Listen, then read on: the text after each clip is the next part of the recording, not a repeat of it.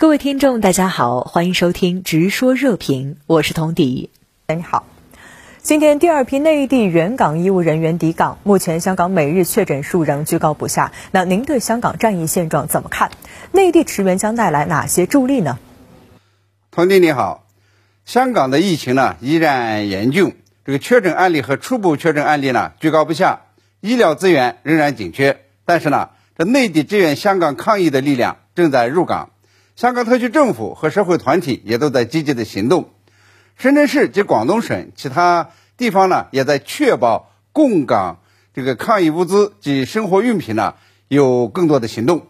那么从目前的形势看呢，内地和香港呢都在全新的抗疫，抱着生命至上的信念在切实的行动。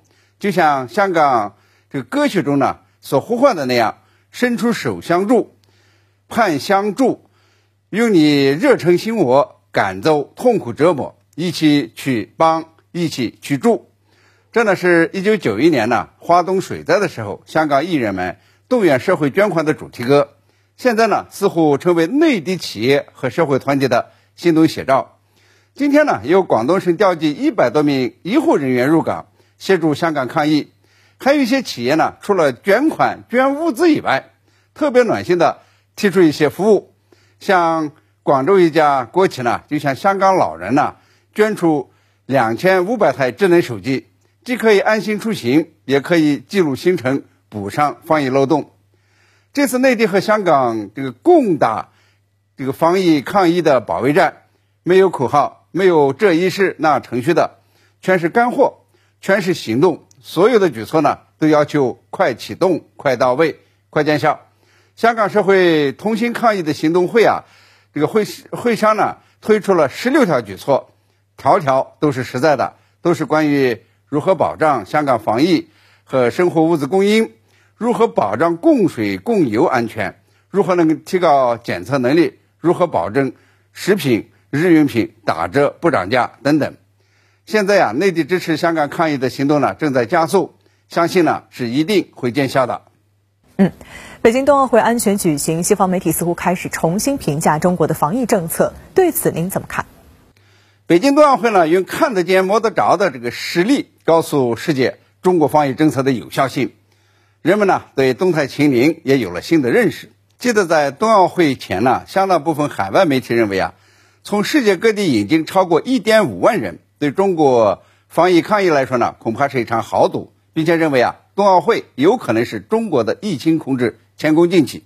当冬奥会这个赛程呢完成大半的时候，人们发现啊，中国的动态清零呢，哎，蛮有效。这里面呢，最重要的一点就是民众和政府啊之间是相互信任，而这一点呢，恰恰是美西方等所谓民主国家所做不到的。有美国学者就指出，西方民主最大的威胁呢是人民不相信政府，是党政间的死磕。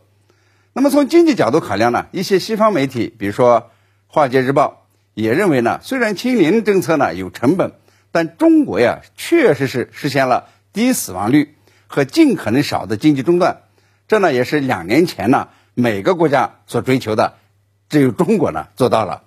那么每个国家的防疫政策呢，都是建立在自己的社会基础和医疗水平上的。中国政府治理和社会管理的方式呢是独特的，那么能够做到。动态清零，其他国家呢没这样的条件，也就做不到。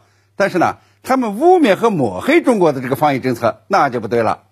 当然了，这也并不意味着海外，尤其是西方国家呢，就不会对中国的防疫政策不一弄不委屈了。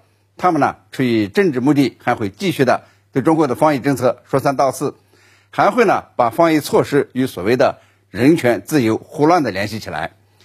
他们加深对中国的认识是好的。但是呢，我们也不要奢望他们会客观公正的看待中国的一切。